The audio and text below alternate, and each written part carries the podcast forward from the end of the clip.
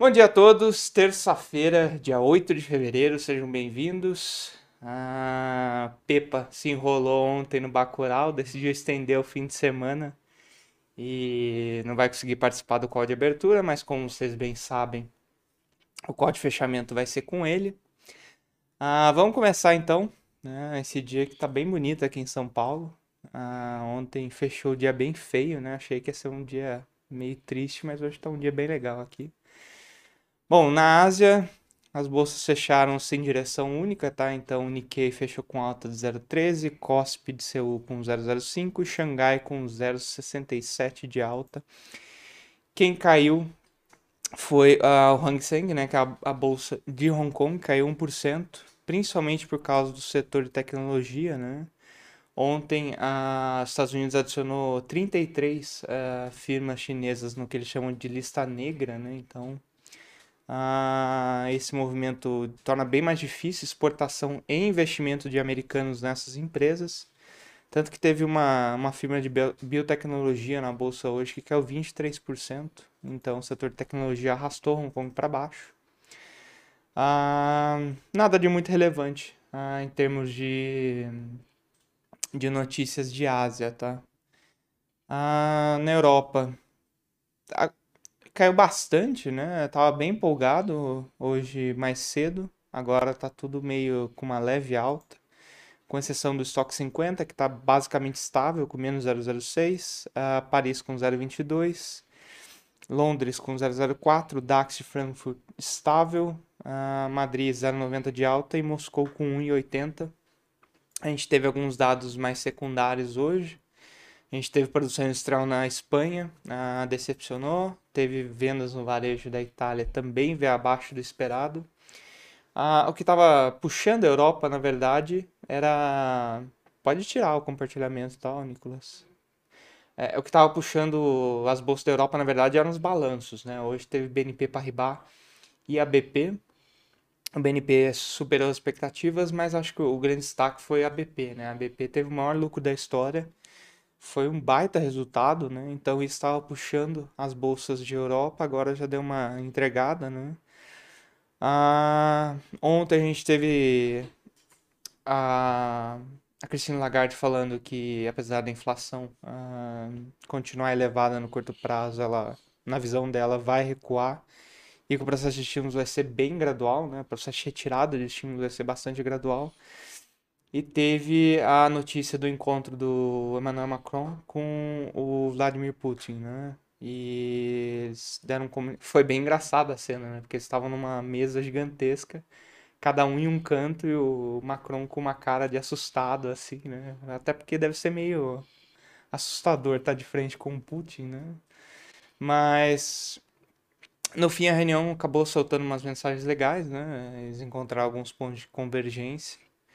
Mas se vocês olharem no noticiário, ainda tá meio apocalíptico, né? Gente, muita gente falando de 100 mil tropas na fronteira, etc. Mas aparentemente estão caminhando para uma solução, vamos dizer assim, um pouco é, mais construtiva, né?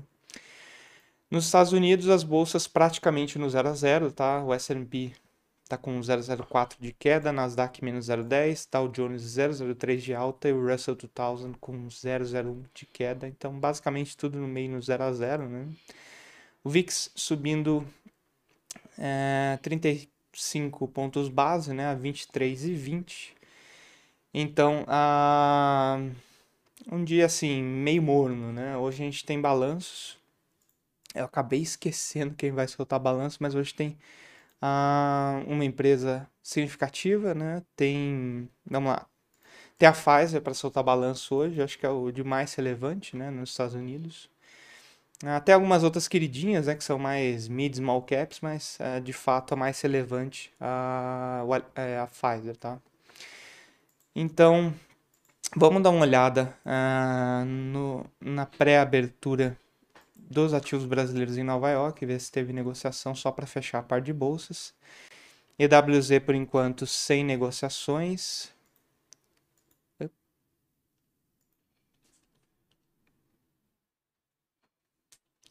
Vamos ver a Vale.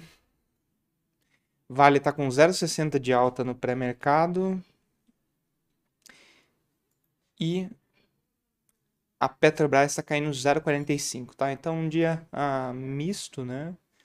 Ah, em tese é melhor que a Vale esteja subindo, né? A Vale tem um peso mais significativo, mas né, ah, não tem uma direção única para o mercado de ADRs lá fora.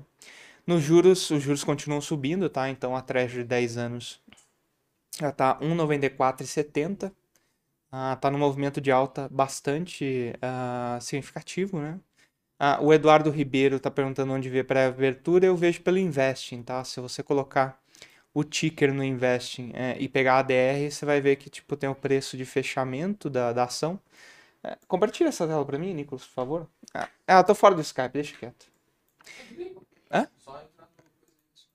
Vamos, vamos falando enquanto eu vou logando aqui no Skype. Mas, enfim, no Investing, você, se você olhar a ADR de Vale ou de Petro, você vai ver que tem o preço de fechamento né, do dia anterior e embaixo, bem minúsculo, tem a pré-abertura, tá? Então, ah, voltando para os juros, né? Ah, o pessoal está subindo bastante, né? A expectativa de juros no mundo, principalmente por causa do dos discursos, né, rockish, e porque o payroll foi uma cacetada né, na sexta-feira, mas também tá todo mundo meio que na expectativa a, ah, do CPI, né, que sai na quinta-feira, Hoje o juro de dois anos está com 3 pontos de alta, né? Até 1,3250. Mas acho que assim, né? Os juros americanos continuam em alta, mas assim, o movimento mais brusco, se vocês forem olhar, é, é os, são os juros europeus, né? Os juros europeus estão esticando muito forte, né? Se vocês olharem os países periféricos, teve uma bela abertura de taxa, né? E esse é o grande problema, vamos dizer assim, né? Do da intervenção do Banco Central, né? O, o, o mercado vai, né, negociando numa taxa meio superficial, vamos dizer assim, meio escondida, né? Que não reflete exatamente o fundamento. Aí quando o Banco Central tira o time de campo, né? Aí vem essa sangria, né? São esses movimentos muito pesados. E na verdade, assim, né? O Banco Central Europeu, se você for pensar bem, nem começou a tirar o estímulo, foi só a promessa, né? E isso já foi o suficiente para dar uma estressada ah, nos juros europeus, tá? No mercado de moedas, ah, o DXY está com 0,12 de alta, ah, basicamente um dia de fortalecimento do dólar. Nos emergentes também. Ah, teve um começo de sessão um pouquinho pior, agora está um pouquinho mais moderado, né? Mas, por exemplo, o mexicano está perdendo 0,26. Ah, se bem que o, o chileno e o rand sul-africano estão caindo, estão subindo contra o dólar, né? Mas hoje é um dia majoritariamente de alta do dólar, tá? E nas commodities hoje está um dia de correção, tá? Então a gente tem o minério de ferro a 147 dólares 0,5 em Singapura, menos 0,81. Ah, agora que eu consegui entrar aqui, deixa eu só compartilhar a tela. Então, Eduardo, é, provavelmente você está vendo essa tela que eu estou ah, mostrando, né? É, da DR da Petrobras. Então, você pode ver aqui, aqui é o preço de fechamento, né? E aqui você tem a pré-abertura, né? Então, vamos pegar Vale, por exemplo. Então, Vale SA. A gente tem aqui o preço de fechamento, né? De ontem do ADR. E aqui a gente tem a pré-abertura, né? Basicamente é isso, né? Eu utilizo o Investing porque eu acho um pouco mais confiável, mas pelo pessoal falando no chat, tem outras alternativas como o Google, né? Mas eu gosto de usar o Invest. Bom, só para fechar, né? A parte de commodities, então minério de ferro em queda, cobre também em queda de 1%, alumínio subindo 1,70%, ah, metais preciosos também caindo. Ah, nas agros também em correção, tá? Então a gente tem açúcar caindo 0,90, milho caindo 0,80, soja menos 0,81 e trigo caindo menos 1,60. As commodities agrícolas estão num, num rally forte, né? Então seria, vamos dizer assim, natural, né, que fosse essa correção. E essa correção também se estende para o mercado de petróleo, mas aí é muito mais essas questões de notícias positivas de Rússia e, e França, né? Então a gente tem o WTI a 90 dólares e 92, perdeu no, a faixa 91, né, caindo 2%, e o WTI 89,75 com 2% de queda também. Então vamos lá, né? A, dia agenda, a, a, um dia bastante vazio lá fora, né? Tem pouca coisa, vamos dizer assim, significativa. A gente tem a balança comercial dos Estados Unidos e tem a estoque de petróleo da API, né, às 18h30. Por aqui a gente teve a ata do Copom. Eu desliguei a tela. A gente teve. Hã? Tá bom. Bom, é, a gente teve a ata do Copom, né? Tinha uma grande dúvida se era. Ah, se o Copom ia revelar alguma coisa sobre aquele trecho, né? Que ele fala em redução de ritmo ah, do aperto da política monetária. Ele não revelou, né? Se vocês pegar, é, vocês vão ver durante o dia que ele adicionou um parágrafo que fala que o Copom vai esperar basicamente o, o desenvolvimento dos preços de commodities e de alguns ativos financeiros importantes.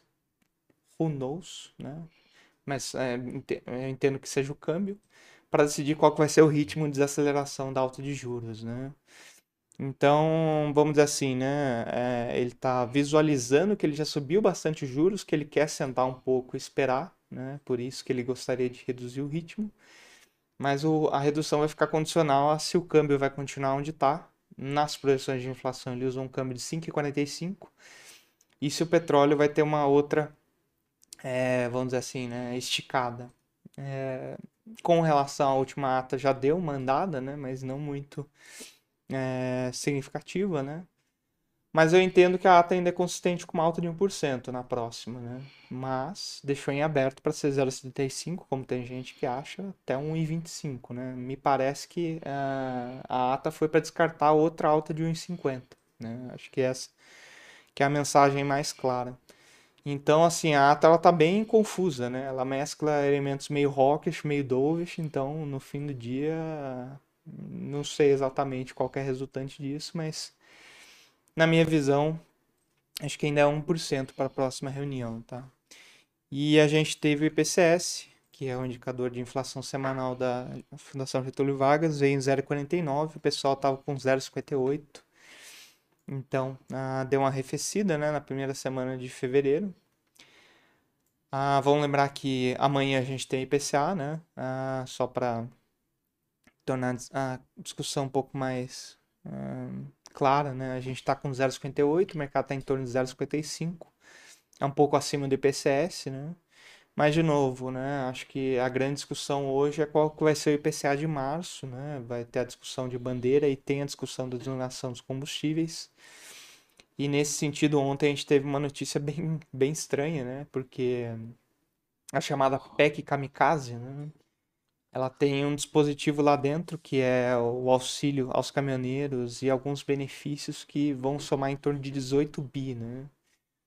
E esses 18 bi é, ferem o teto de gastos, né? Vamos lembrar que teve toda a renegociação teto de gastos, etc.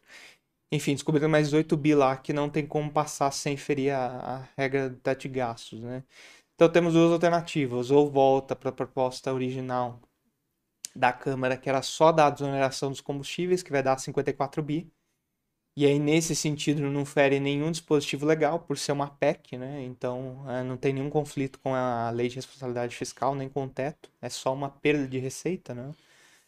E tem essa outra proposta circulando no Senado, que aí é 100 bilhões de reais, né? E tem esses 18 bi que ficariam fora do teto, teria que ser renegociado, né? Me parece que o, tanto a equipe econômica do governo quanto o Congresso tem desejo de passar só de desoneração, né? Mas aí tem que combinar com os governadores e, e prefeitos, né? Vamos dizer assim. Mais governador, né? Que é quem é, ficaria, vamos dizer assim, na chuva por perda de ICMS. É, vai ser uma negociação bastante complicada e, assim, na minha visão, acho que vai passar, tá? Acho que pelo menos a parte de desoneração de combustíveis é uma pauta que, eleitoreira que está muito forte, né? E, vamos dizer assim, tem um consenso na classe política de que tem um problema em combustíveis, né? Enfim, é, eu acho que eles vão. Acho que tem bastante chance de passar essa de 54 bi, tá? Então, qual que é o efeito disso para o mercado? Você recua o juro curto, né? Porque você vai cortar preço de combustíveis e vai, é, vamos dizer assim, amenizar a inflação de curto prazo. Por outro lado, você dá uma esticada no juro mais longo, né? Porque você piora a percepção de fiscal ao, a, nos próximos anos, né? Então, esse é um cenário ruim para a bolsa. Né? A inclinação da curva de juros é pior do que aumento da taxa de juros. Tá? Quando a curva ficar muito inclinada, ah, geralmente o pessoal tende a bater bolsa, né? Porque como a bolsa em termos de valuation ela é bem, bem mais sensível a juro longo quando a curva inclina, né? Ou seja, quando o juro longo sobe mais que o curto, o pessoal tende a descontar mais ações da bolsa. É um cenário negativo para a bolsa, tá? Muito embora seja positivo para, uh, por exemplo, Petrobras, né? Acho que é a grande vencedora nesse caso e distribuidores de combustíveis, né? Por quê? Porque em tirar o imposto você é, vamos dizer assim, né, reduz o preço final de venda do combustível. Só que assim, né, essas empresas nunca vão, ah, vamos dizer assim, passar inteiro, né, essa queda da, da arrecadação, elas vão apropriar um pedaço. Né? Então, essas empresas teriam ganho de margem né, em se apropriar dessa desoneração tributária, mas mais do que isso. Como o preço de combustível está muito alto no Brasil, é natural que as pessoas consumam mais combustível quando o preço cair. Né? Então, você vai ter expansão de margem e expansão ah, de volume. Né? Então tende a ser bom para distribu distribuidores de combustível e petrolíferas. Né? Em compensação para o resto da bolsa, é ruim justamente por esse motivo que eu elenquei da taxa de juros. Tá? Então vamos lá, bem resumido, tá? Acho que hoje é um dia ruim para a bolsa, ah, principalmente porque as commodities estão em queda lá fora e tá esse clima meio morno, né, para as bolsas. Ah, acho que juro, acho que tem chance de dar, um, dar uma arrefecida, né? Por, por causa da alta do Copom e por causa do IPCS abaixo do esperado. Mas acho que tende a ser um negócio meio de curto prazo. E o dólar, não sei, vou deixar para Alex, porque isso é com ele. Então, não vou me alongar muito, mas deixe suas dúvidas uh, no chat. Então, bom dia, Alex. Bom dia, Nicolas. Bom dia a todos. Bom, o dólar, ele está é, vendido aqui tecnicamente de cabo a rabo. Ontem a gente teve mais um dia onde ele acabou cedendo bem. Vou compartilhar minha tela para que a gente possa dividir junto aqui o gráfico do dólar. A gente teve aí um candle no diário bem consistente de, de venda. Nos contratos em aberto, que eu já vou mostrar para vocês, é, a gente percebe que houve muito stop de fundos locais, né? Os fundos locais que carregam algumas posições é, compradas foram ali os maiores vendedores do dia de ontem. Claro que você tem alguns fundos locais que também estão vendidos em dólar, mas no consolidado, né, onde a gente coloca também as posições de DDI e swap cambial, é, no consolidado muitos ainda estão com posições compradas em dólar, tá? É, e isso é reflexo ainda do fluxo que a gente vem falando, fica até chato, né? O fluxo recorrente do investidor estrangeiro. Na sexta-feira a gente teve um ingresso de mais é, um bilhão de reais. A gente já, já soma já no mês de fevereiro 5 bilhões, fora todo aquele fluxo de janeiro. Então a gente percebe aí que os fluxos para a Bolsa e também para os títulos do Tesouro continuam é, forte, né? continuam recorrentes esses fluxos. E isso reflete no câmbio. Né? Então acho que o, o, o mercado ontem, tecnicamente, ele até tinha uma condição de favorecer uma, pelo menos um respiro né, no dólar, um, um, pullback, e o mercado não veio, né, não veio esse pullback, o mercado continua com, com venda pesada no dólar, e aí no final do dia, ali já na segunda metade do pregão, foi onde a gente viu é, boa parte de stop de fundo local. Tá? Quando a gente pega aqui os contratos em aberto, deixa eu dar um zoom aqui para ficar mais mais visível para vocês, está aqui. Ó. Fundos locais no consolidado né, venderam 12 mil contratos e o não residente vendeu 2.500 contratos. Tá? E os bancos aí foram é, os, as maiores contrapartes, compraram 10 mil contratos. Pessoa física, né, com uma posição bem discreta, ontem aumentou 2.800 contratos, agora com estoque aí perto de 4 mil, é, 4 mil contratos comprados. Tá? O estoque dos fundos locais é comprado em 115 mil, e os não residentes comprados em 426 mil contratos, tá? Quando a gente vem é, olhar separadamente cada contrato, é, tirando aí o DDI e, e, o swap cambial, a gente tem no dólar padrão fundos locais venderam 3 mil contratos, não residente vendeu 855 contratos. Então a gente percebe que por parte do não residente, No padrão, a gente vê que foi um, um, um dia muito mais de giro, né, com levemente posições vendidas. E no, no, no mini contrato, destaque também para fundos locais, venderam 47 mil contratos, e o não residente vendeu apenas ali 6 mil, é, 6.900 contratos. Então, também mostrando aí que é, no intraday, uma posição do não residente muito mais de giro, mas com leve saldo vendedor, tá? Então a gente tem agora, vamos para a parte técnica, para ver quais os panoramas que a gente tem é, daqui para frente. Bom, a gente tem um ponto importante, né, que foi esse fundo que ficou aqui perto da primeira semana de fevereiro, que é exatamente essa região do, do 90, tá? Então, essa região eu já vou deixar em verde, porque eu acredito que se ele começar a trabalhar acima da, da, das mínimas anteriores, né, descarta a mínima de ontem, e também foi perto aí do fechamento de ontem, trabalhando acima desse fechamento, ele pode tentar de novo aí ganhar uma sobrevida na compra, mas lembrando que a tendência é muito forte de venda. Ele pode vir trabalhar para testar é, para testar essa essa essa linha superior né, do canal de do canal de baixo pode testar e, e vir para fazer novas vendas tá? sentir de novo novos suportes e sempre vir trabalhando, encostando essa linha superior do canal de venda e trabalhando um, um cenário mais pesado, mais vendedor. Tá? Onde que a gente aborta, né, tecnicamente, esse canal de alta? Somente tá, rompendo ali a, a, região do, do 5,350, 5,356, que é um ponto que vem aí deixando né, vários topos. Quando a gente pega aqui, ó, a gente tem vários topos nessa região do 56, teve abertura próxima ali ontem, a gente também fez uma máxima próxima a essa região. Então, se a gente quiser é, abortar no curto prazo essa tendência de, de, de, baixa, tá? A gente precisa superar pelo menos essa região aí que compreende aí entre o 45 e o 55, tá?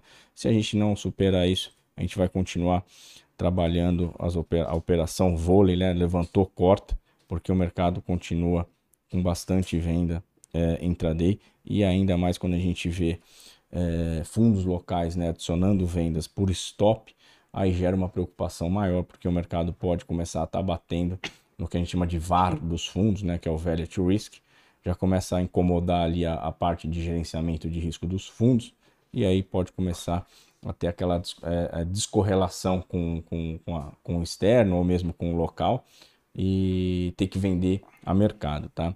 É, quando a gente olha para uma ata do Copom como foi a de hoje, mostrando preocupação em relação ao, ao à situação fiscal, né, e a, a, até as medidas que o, que o governo vem tomando aí do lado fiscal e o alerta de que essas medidas, é, além de, de, de não né, tirar de repente a pressão sobre a inflação, mas ao contrário gerar mais inflação, essa é uma preocupação deles, é, assusta o movimento do dólar, porque você vê que o, o dólar ele, ele não olha, é, ele não está olhando para alguns modelos de balança de pagamento, conta corrente, balanço de risco, ele está muito mais em cima de fluxo. A gente vê que o fluxo não cessa.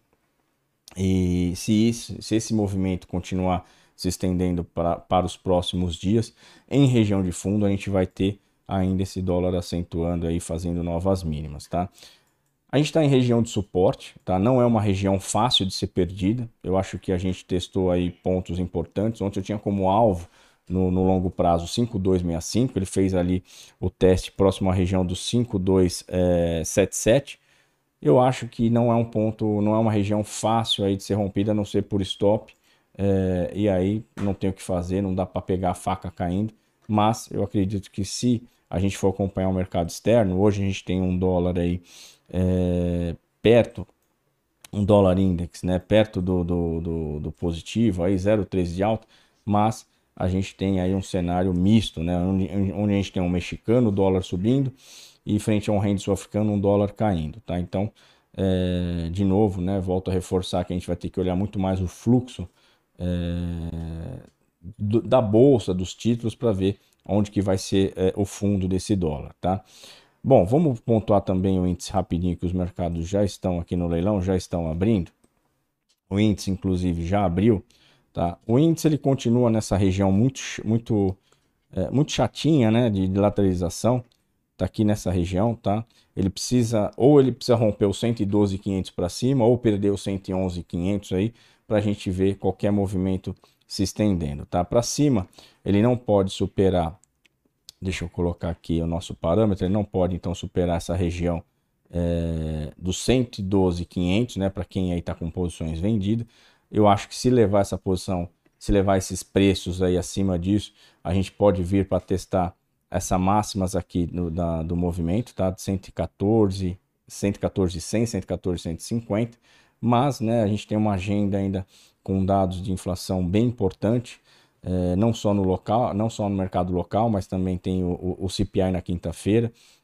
Então o mercado pode aí ter também é, algum, algum movimento de, de compasso de espera, justamente para esses números importantes, tá? Na parte da venda, abaixo dos 111,500, a gente volta para fazer aquele teste de novo na região dos 110,500, mostrou uma bipolaridade forte, né? É, no dia do payroll, ele testou ali os 110,500, praticamente recuperou é, quase todo o movimento, né? Ainda fechou com um dia positivo e vai ser aí o nosso principal trigger é, de também nova, de acionar novas vendas é, abaixo disso, tá? Eu já coloco então aqui, após já o primeiro teste, eu já coloco aí na cor vermelha, perdendo 110,500, a gente pode ter novos movimentos de venda acionados, tá? Na parte dos contratos em aberto, pouca movimentação, pouca variação. No consolidado, a gente teve os fundos locais venderam 1.700 contratos, não residente compraram 846 contratos, pessoa física comprou mil contratos, tá? É, vamos só acompanhar agora aqui a abertura. Bom, é, o índice abriu aí a 111,900, negociando agora 112 mil, isso dá 215 pontos de queda do ajuste, tá? Queda de 0,26. O dólar próximo aí do 0 a 0, dois pontinhos de queda do ajuste a 5,295. É, e se quiser, né, pelo menos mostrar uma, uma recuperação intraday após as quedas de ontem, ele precisa pelo menos superar essa região do 5290, ficar acima né, do 5290, senão nós vamos ter aí o mercado de novo querendo contratar aí novas quedas, tá bom? Então é isso, pessoal. Nicolas, quer pontuar mais alguma coisa? Bom, o pessoal tá meio tímido hoje, ninguém deixou pergunta. vou pedir para vocês deixarem um like. E eu geralmente não faço propaganda em outras casas, né, para não ficar puxando sardinha.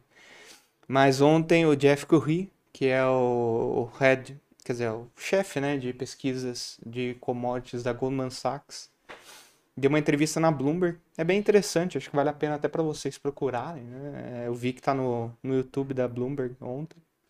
Então, é, o sobrenome dele é como se fosse escrever Curry, só que aí no fim se escreve com IE, né? Em vez de ser com Y. Então, é o Jeff Curry, né? Mas é meio afrancesado, até onde eu lembro sobre o nome dele. E ele falando sobre o mercado de commodities, né? Que o mercado de commodities hoje está em backwardation. Né? O que é uma backwardation? Se você olhar a curva futura de uma commodity, né? Geralmente ela é, é vamos dizer assim, é negativamente inclinada, né? Porque você paga mais no, no spot, porque você tem custo de armazenagem, você tem entrega física, etc., do que ah, nos contratos futuros, né? Ah, então, esse é um, vamos dizer assim, é uma característica normal, né, do mercado de commodities mas o bom dele é as curvas estão com uma, uma inclinação muito pesada, né? E ele é um cara super respeitado no mercado de commodities, né? Ele está na Goldman Sachs há 30 anos, se eu não estou enganado. E o ponto dele era ah, isso é ótimo, né, para nossa bolsa. Quer dizer, a minha interpretação do que ele falou, né? Ah, isso é ótimo para nossa bolsa, né? Porque nossa bolsa tem muito commodities. Por outro lado, é péssimo para juros, né? Porque vai manter a inflação pressionada no, no mundo inteiro e na visão dele, as curvas de commodities estão super inclinadas por uma questão de descasamento de oferta e demanda, e na visão dele é o maior descasamento da, de toda a carreira dele. Né? Então, acho que é um, um analista muito bom, que vale a pena vocês darem uma olhada né, na, na, opinião dele. Até porque quando ele fala, mexe bastante o mercado de commodities. Né? Então, é um comentário né, interessante para vocês verem de, uh, de outras casas, né? Mas é isso da minha parte. É, Alex, quer complementar alguma coisa? Não, é, acho que, acho que foi, acho que a gente pontuou tudo aqui para pro dia de hoje, que levantamos todos os pontos. Queria só desejar a todos um ótimo dia, ótimos trades, ótima terça-feira. Lembrando que a, é, às 19h15 a gente tem o fechado com o mercado, né? Com o Caio Viana, que é um, é um gestor que usa algoritmo aí nas suas operações. E eu convido a todos também a participar fechado com o mercado no canal da Nova Futura às 19h15, ok? Bom, pessoal, então é isso. A Bruninha já está ali fora esperando para atendê-los. Então, vou desejar para vocês uma ótima terça-feira, ótimos trades e nos vemos quinta-feira. Valeu, pessoal. Bom dia, pessoal. Retomando então nosso call de abertura, já aproveito para começar me desculpando pela demora. Hoje tivemos problemas técnicos, a TI aqui colaborando para o nosso atraso. Bom. Bom dia, pessoal. Então, tá tudo certo agora, né? E imagem já estão aí com a gente.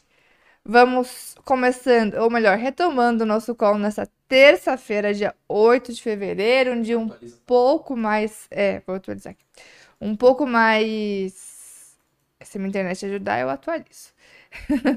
um dia um pouco mais é, um pouco menos nublado aqui em São Paulo, se bem que já tá piorando de novo, né? Enfim. O sol foi só é, para quem acordou com as galinhas. Bom, bom dia então para todo mundo. Agora eu e o Matheus vamos trazer um pouco do cenário corporativo, né? E só para dar uma espiadinha antes do Matheus ver o, as notícias para as ações, eu não preciso passar a tela, não. Eu passei já. É, o índice agora tá operando com 0,41 de queda, tá? Depois a gente olha com um pouco mais de calma que o movimento do índice, do dólar, né, dos do juros. É, mas por enquanto, leve queda aqui para o índice e o Matheus trará para a gente aí o que nós temos de destaque no noticiário corporativo. Bom dia, Matheus. Bom dia, Bruna. Bom dia a todos do call, tá? Obrigado por nos aguardar. E aos que estão chegando agora, sejam muito bem-vindos. Bem Isso aí, exatamente. Bem-vindos. Bem-vindos, né? Como disse aqui o nosso cineasta. Então, Nicolas Gelinho. Nicolas Gelinho, alcoólico. gelinho alcoólico. Então vamos lá, turma. Vamos aqui, a gente já perdeu um tempinho aí com as questões da TI. Então vamos já passar por empresas, tá? É, falando um pouco do, do petróleo, tá bom? O petróleo tá recuando um pouco. Vamos olhar como é que ele tá agora. Pegar o Investing e dar uma olhada no Branch.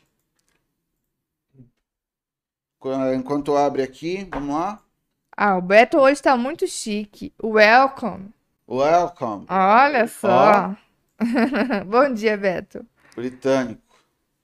Então, caindo 2,20%, caindo forte aí o, o contrato aí para abril, né? O, o contrato mais líquido do Brent, né? O, a principal referência aí do petróleo para nós, dado que o que, a, que a, os preços né, de Petrobras, por exemplo, de PRIO, seguem esse, é, essa referência de petróleo.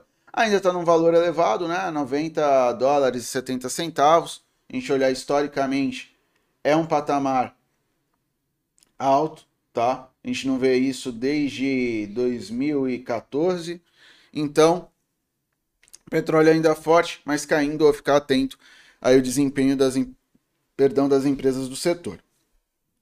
Tá? O minério de ferro, eu tenho aqui Singapura. Vamos olhar aqui, trazer para vocês. Singapura subindo 0,10, tá?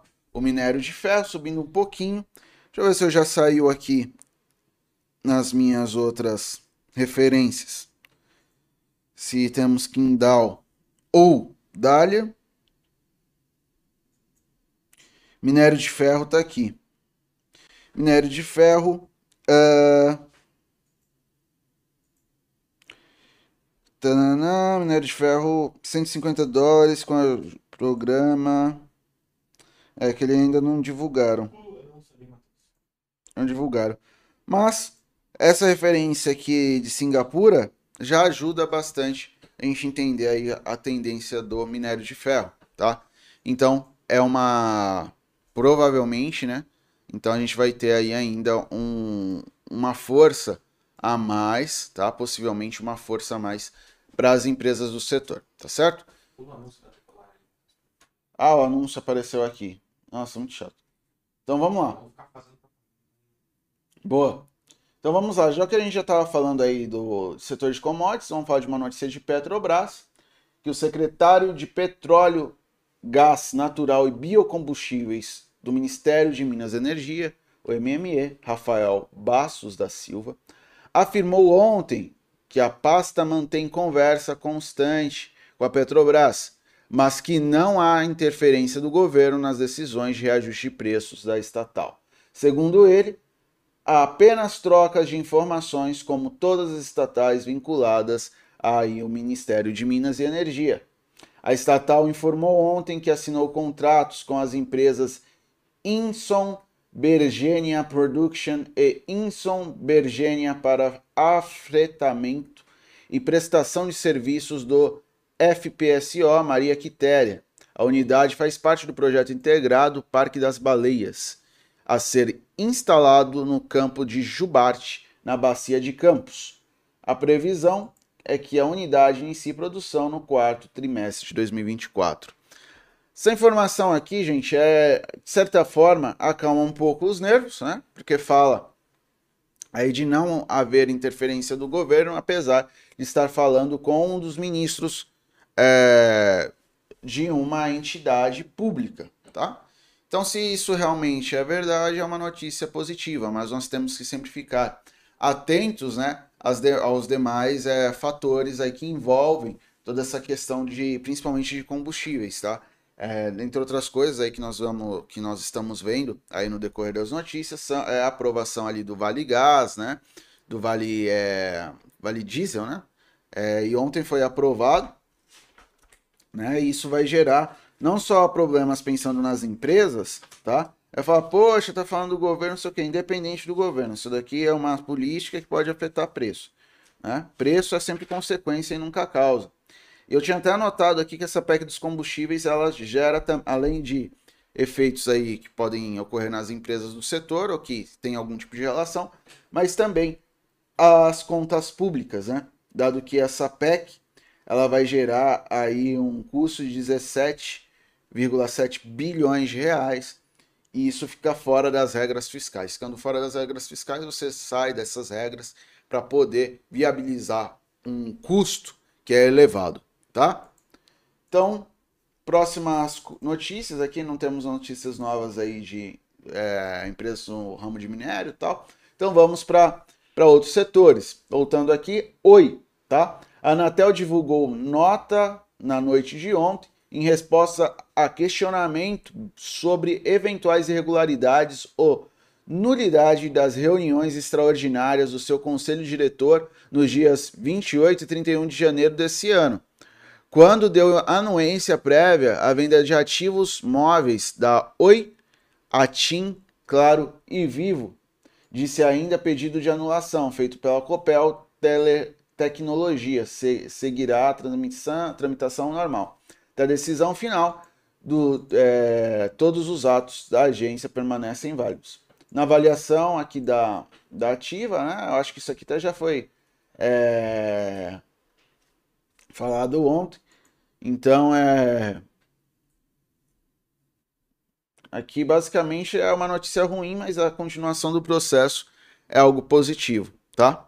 Então, algo para ficar atento, principalmente para quem investe em Oi. Caiu bastante ontem, estava relacionado a essas questões é, regulatórias para é, compra desses ativos da Oi, tá? Oi está em recuperação judicial. Porto Seguro, Porto Seguro divulgou balanço, né? Iniciou o trimestre do ano passado com lucro líquido recorrente de 200, é, 296 milhões de reais baixa de 27,2% em comparação ao mesmo trimestre de 2021.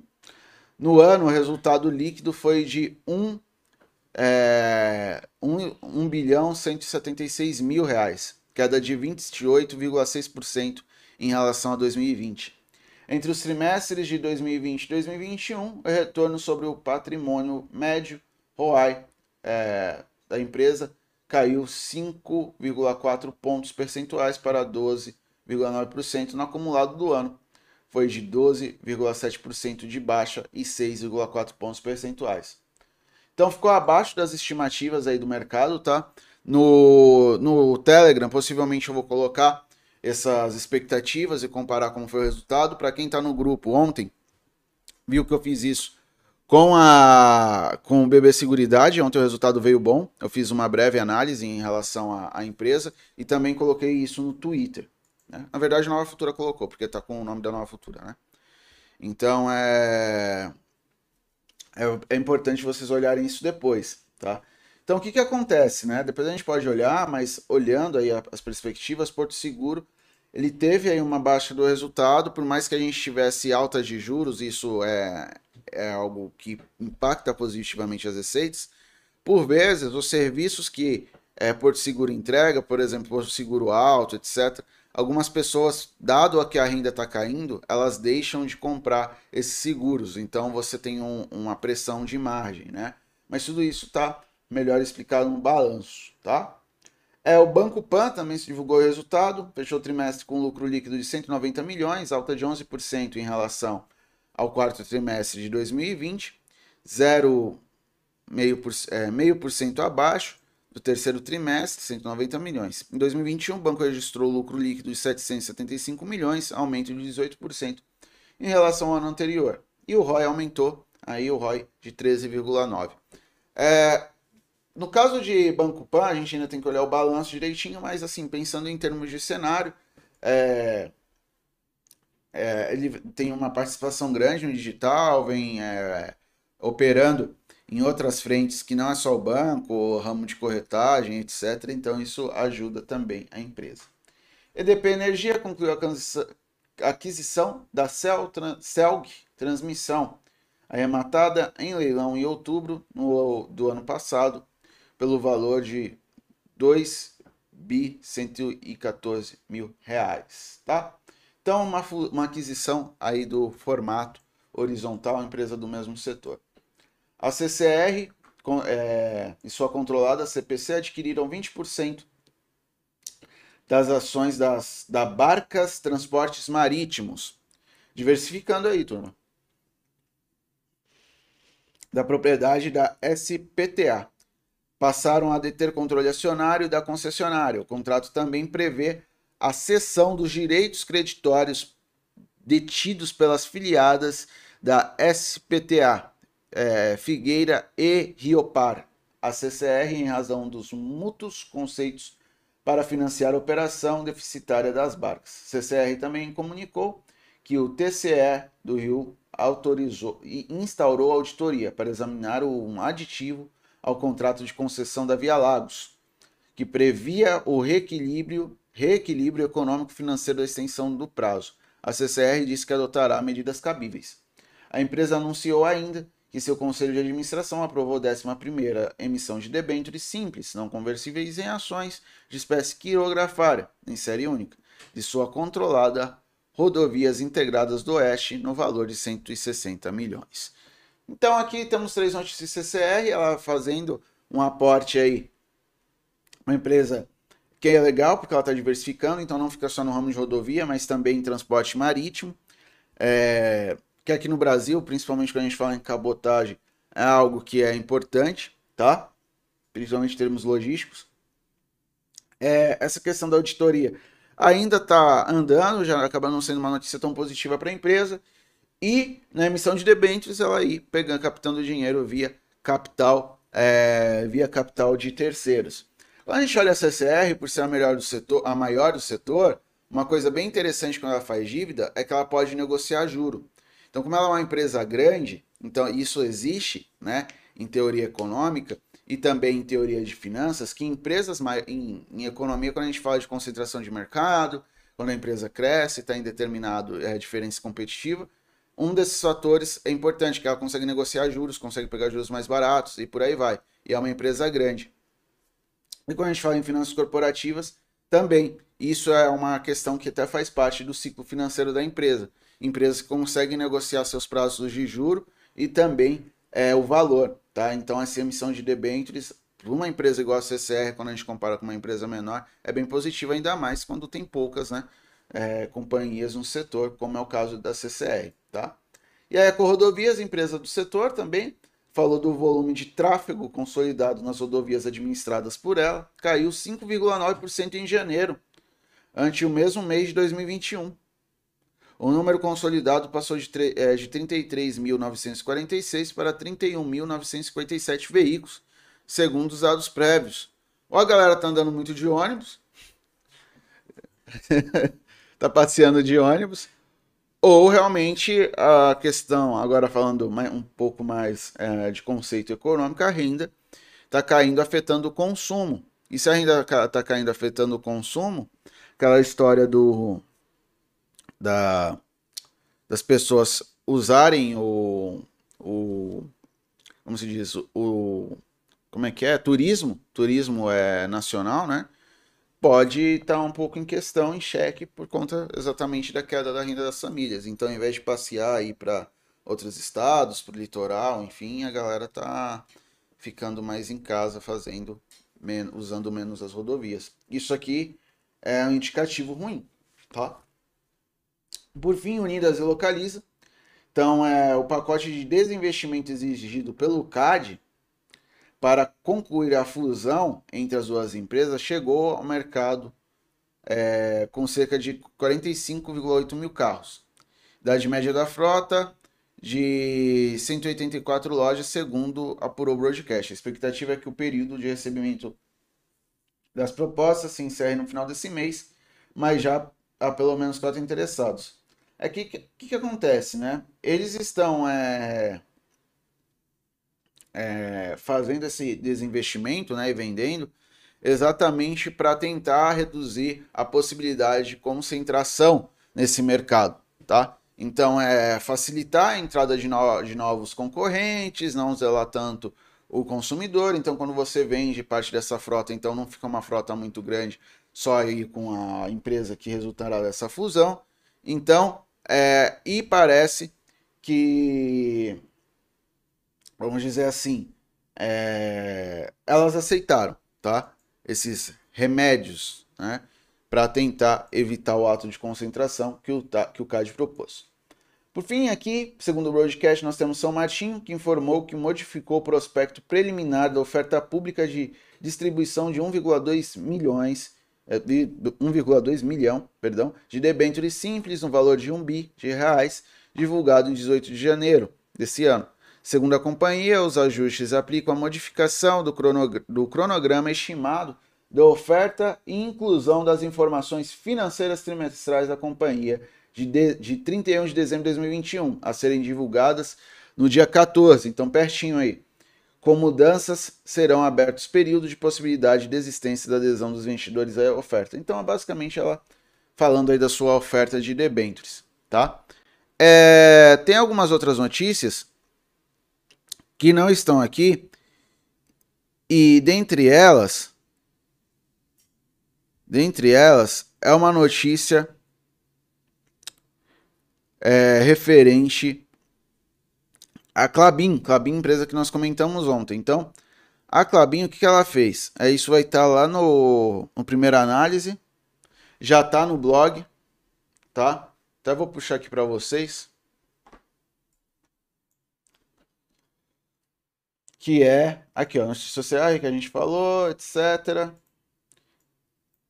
Que é a elevação do preço da Eucaflute em 110 dólares a tonelada a partir de março, tá?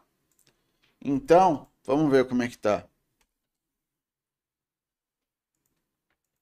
Se a gente consegue encontrar um gráfico aqui.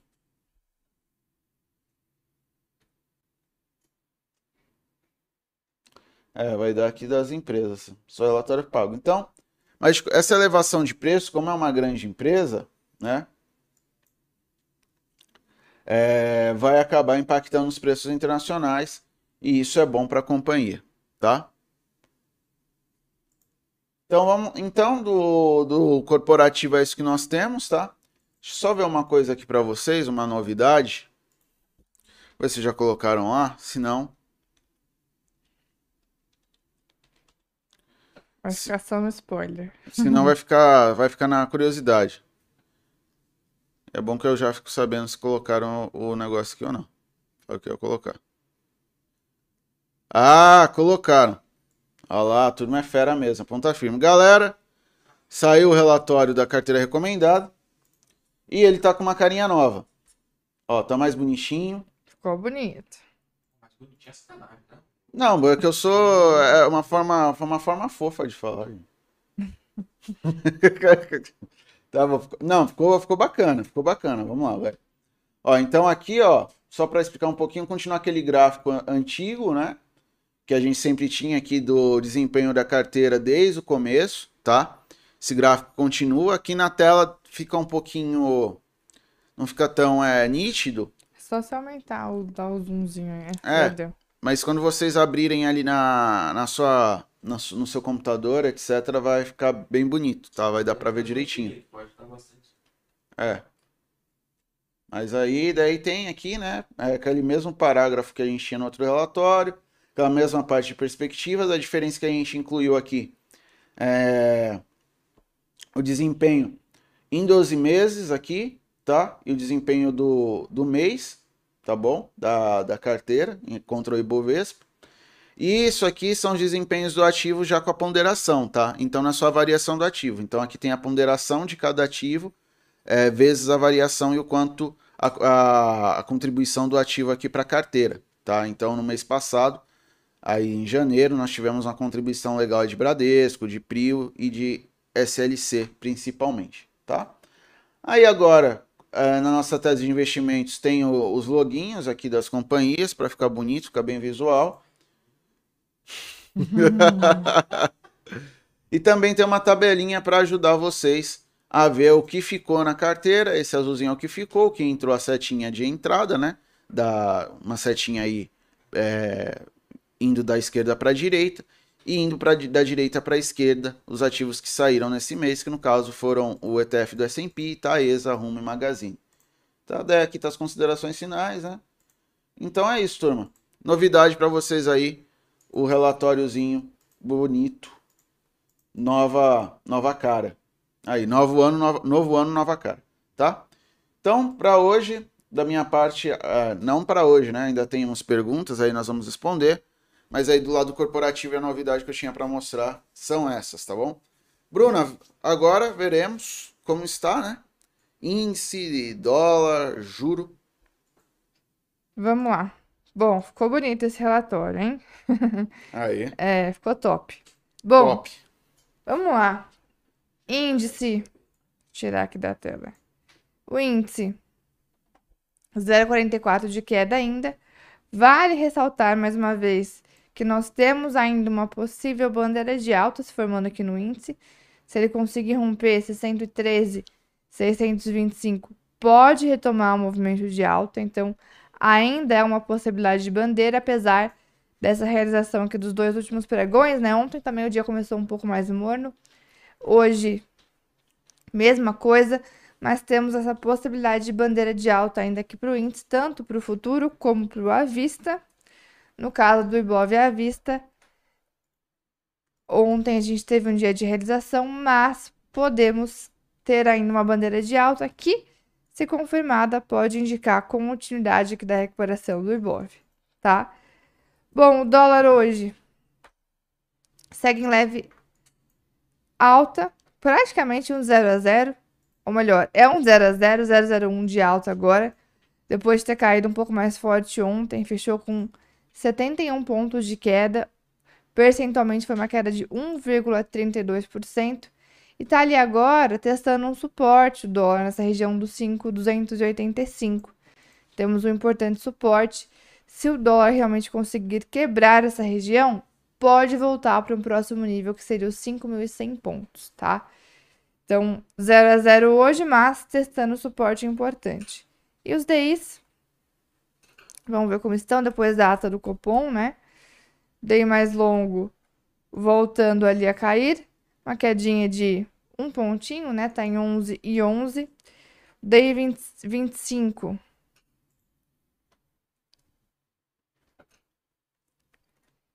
Sobe levemente, tá em 11,03 agora, uma, queda, uma alta de 6 pontos. E o DI mais curto, vou pegar aqui o 23, também subindo, tá em 12,08 agora. Então, as pontas mais curtas em alta, ponta mais longa do DI em queda, tá? Dólar no 0 a 0, testando importante suporte, seria uma possível bandeira de baixa. E índice, hoje tem um dia de realização, mas temos ainda uma possibilidade aqui de bandeira de alta para o índice que vale nosso acompanhamento. Lembrando que para o futuro o suporte mais próximo é os 110 mil pontos e a resistência está aqui no 114, tá? Inclusive, se romper esse 114, seria justamente o ponto de confirmação ali da bandeira de alta aqui do índice. E no caso do dólar, 5.285 pontos é o ponto de suporte mais forte para agora, tá? Região de 5,28 ali para o dólar, né? Bom, então, para nossa abertura, os futuros aqui no Brasil é o que nós temos hoje. Daqui a pouquinho a gente passa aqui pelos leilões. Tem alguma dúvida que você tenha visto aí, Matheus, para começar respondendo aí pro pessoal? Até onde eu estava vendo, não tínhamos muito, muitas dúvidas. É, o pessoal tava pedindo aqui é, o resultado de Banco Pan. Banco Pan. Já, já dei uma olhada aqui no, no site deles, mas tem uma pergunta antes. É, tem uma pergunta aqui do Daniel. É, ele pergunta o que, que nós achamos do setor de aviação, que será o momento dentro do atual cenário. É, é exatamente. É, depois a Bruna olha aqui no gráfico, até já pode, pode continuar deixar com a tela aí da Bruna. É, e na verdade, como é só questão de cenário, eu, eu vou falar aqui que é o seguinte, tá? O que, que nós temos atualmente de positivo e de negativo para esse setor, tá? Vamos começar pelo positivo. Positivo é que as coisas estão reabrindo, né? mas isso aí já está praticamente no preço, né?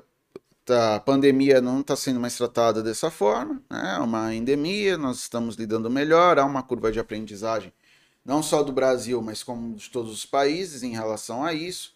Né? Então, esse é o ponto positivo. Mas, de certa forma, está no preço, né? Agora, qual é o fator negativo? Petróleo alto, combustível alto. É, diesel é um custo fixo para essas empresas, né? Então, para o avião continuar no ar, ele precisa de diesel. Então, aumento de custos. Uh, a gente pode ver uma variação positiva em algum setor é, em relação ao ano passado, exatamente por conta dessa reabertura, mas penso que já é algo que já esteja no preço de mercado do, da, dos, das ações da companhia, né? E o que nós temos de negativo? Eu acho que o principal fator é crescimento econômico e renda, tá? Eu vou trazer aqui para vocês, agora eu vou Acho que nem precisa colocar, porque a gente sempre está olhando o relatório Focus mesmo. Acho que eu nem vou compartilhar. Vou colocar aqui é, Bacen. E as expectativas de crescimento do PIB para esse ano não são muito animadoras, tá?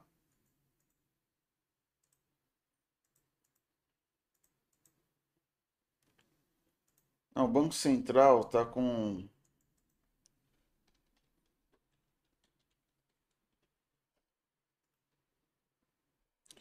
uma chaticezinha para entrar aqui.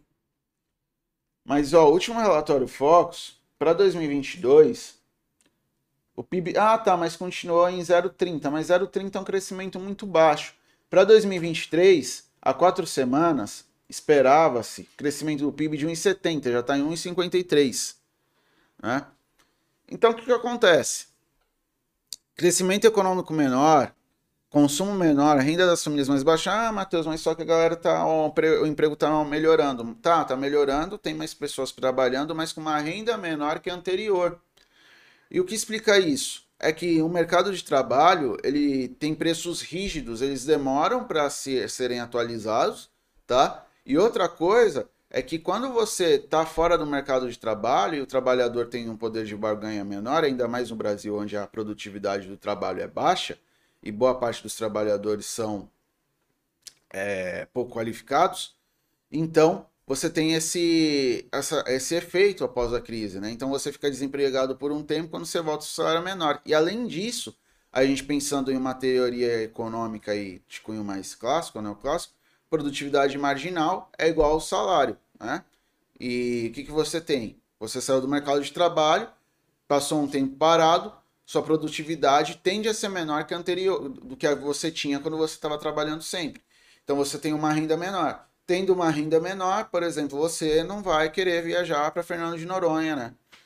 Talvez você vai ter que passar a tua lua de mel aqui no. Como é que chama? É... Batuba. Não, Batuba não. Também não.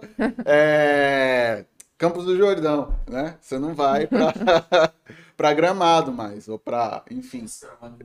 Exato, ou, ou para Fernando de Noronha, enfim. É... Oi? Então. Tem que pagar para respirar em Noronha. Então, por isso mesmo.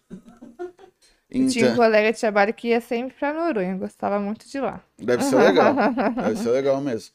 Mas de qualquer forma, você tem uma diminuição da, da renda, e devido a essa diminuição da renda, isso impacta bastante essas companhias que são companhias é, que têm uma sensibilidade muito grande a consumo, tá? Vamos olhar só aqui como foi o desempenho. Daí vai falar, poxa, vamos ver o desempenho e tal, porque o Matheus pode estar falando lorota, porque eu vi que um ativo aí subiu. Vou colocar aqui azul. Tô falando de cenário, tu. Vamos lá. 2022 subiu 7,80. Aí, ó, Matheus, você tá falando lorota, mas é o seguinte. Nós tivemos um fluxo de gringo para setores bem descontados e essas ações subiram. Agora, nesse mês, a gente já vê um retorno para ativos de mais qualidade. Mesmo que exista um fluxo de, de gringo para a bolsa ainda, de investidor estrangeiro, o que, que aconteceu? O pessoal primeiro começou nos ativos assim, digamos assim, de maior qualidade, depois foram para a segunda categoria e agora estão voltando, quando estão investindo aqui, em ativos é, de maior qualidade ou mais seguros, né? Que seriam aí o caso das commodities, setor financeiro, etc. Tá bom? É, tanto que o índice de consumo nesse mês também não está indo tão bem, né? Índice de consumo e também o índice imobiliário, tá bom? Então é isso. Bruna, quer dar uma olhada no gráfico? Vamos sim. É, bom, gráfico agora também, tanto para azul como para gol, é de lateralização nesse momento. Papéis realmente não tiveram ainda muita força para retomar, tendência de alta. Gol tá nesse movimento de queda desde junho do ano passado, é, junto com a bolsa aqui, né? Agora o Ibovespa recuperou, mas o Gol ainda tá nessa consolidação entre o 18,80 e o 14,90. E a azul, parecida. A Azul até tentou uma recuperação, mas ainda não ganhou muita força, não. Tem uma resistência importante em 29,80. Então, realmente são ações que ainda não, ainda não decolaram, né? Vamos ver se elas conseguem quebrar essas resistências. Trocadilho foi bom, né? Ainda não decolou. Vamos ver se elas conseguem quebrar essas resistências para, enfim, ter algum, algum sinal mais claro aqui de recuperação. Por hora, realmente, a Azul até tá um pouco melhor, né? Ela fez um padrão de reversão que é um fundo duplo, só que olha só, ela também não ganhou força ainda para retomar esse movimento de alta. Vale um pouco mais de cautela, até porque são ações mais voláteis, tá? Você vai comentar o resultado de Banco Pan? Acho que já é 9,55, né? Sim. É, eu acho que eu vou, ó, eu vou fazer o seguinte. Tem aqui, é, para vocês entrarem no grupo do Telegram, eu vou colocar, vou colocar uma análise lá, tá? De Banco Pan. Tá bom? Eu acho que é mais, vai ser mais, é, eu não vou estar falando, mas vai ter coisas que eu escrevi. Ó, ficou preto aqui, ó. É a câmera Câmera aqui. da Bruna. É, bom, eu colocarei ali a análise e não, não- não terá minha fala, mas terá meu, meu- minha escrita ali, terá meu texto, terão os gráficos da Bloomberg, possivelmente. É, acho que o Pepa ele logo menos libera. Se não liberar, eu coloco com, com status invest e, e os dados da, que a própria companhia divulga, tá bom? Então eu coloco lá. Perfeito? Perfeito. Vamos lá para os leilões. Bora, ó, falando de Banco Pan, que soltou resultado, por enquanto queda de 0,76 aqui no leilão. Bom, destaques de hoje. Na ponta negativa, CVC tá caindo 6%, Oi tá caindo 2%, Suzano 2%, Lojas Renner 1,5%, Qualicorp 1,5%, Eco Rodovias 1,5%, Cielo 1,28, Localiza 1,26, CSN 0,90, Melios 1%. São alguns, são alguns dos destaques de queda. Destacando-se positivamente, nós temos BKBR subindo 2,60, PETS 2% de alta. Com 2% de alta, temos também Gafisa e BTG. VEG sobe 1,5, Marco Polo 1,30, Bradespar 1,30. Então, são alguns dos destaques. Um dia até que é bastante equilibrado aqui entre altas e baixas aqui no Ibov. Vamos ver realmente qual será o, o desfecho aqui com, com a abertura do Ibovespa à vista, tá? Por enquanto, um dia que tá parecendo ser de briga, na verdade, é, já que temos destaque, tanto destaques negativos como positivos por enquanto aqui nos leilões. Vamos ver os da carteira desse mês, começando com o Vamos. Bradesco. Bradesco.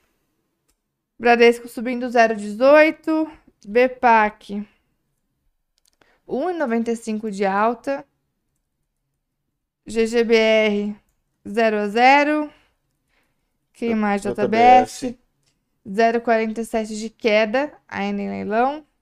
JHSF. JHSF 0,17 de queda também. Eita. 0,47 JBS J- e JHSF 0,17. E Localiza. Hint 3 caindo 1,26. PetroRio. Frio. 0,74 de queda também. SLC. SLC subindo 0,02. Vale. Vale 0,30 de alta. E, E VEG 1,61 de alta. É. Então, para hoje, é, da minha parte, turma, é, desejo aí um bom pregão para vocês, né? Fiquem atentos aí o dia começando aí com uma quedinha, né? Oportunidades para comprar ativos, né? É, hoje também, olhando aí de uma perspectiva é, mais alta, né? A gente olha aí o- as treasuries subindo lá nos Estados Unidos, pessoal aí com de olho é, nos dados que serão divulgados de inflação lá do nos Estados Unidos mesmo. E ah, por aqui também tem divulgação do IPCA na quarta-feira, amanhã, né? Na- nos Estados Unidos é na quinta. É, aqui dentro, é, basicamente a gente já falou bastante aqui da. Ah, nossa, a gente fa- parece que o negócio escuta, né? A gente falou de aviação, me apareceu aqui propaganda de São Paulo, Barcelona. São Paulo, Lisboa. Não, obrigado. e, e fiquem aí atentos ao- às notícias, né? Também a nossa programação, tá? Tem às é, 16h30 a Bruna na sala ao vivo. Agora já, tá, já tem na sala ao vivo, né? Antes da Bruna, o Rosa, o Nick e o Alan. E às 6h30, call de fechamento com Pedro Paulo Silveira, mais conhecido como Pepe. É isso aí. Acabou assim? Ah, bom pregão pra todos, né? Porque eu já falo bom pregão pra todos no pior. O like, né? Aquele like pra fortalecer também. Exatamente. Nos ajudem aí com os robozinhos do YouTube, garantindo aquele like na transmissão. Um ótimo pregão para todos. É, E até mais tarde, então, para quem for acompanhar a sala ao vivo. Valeu, pessoal. Valeu, turminha.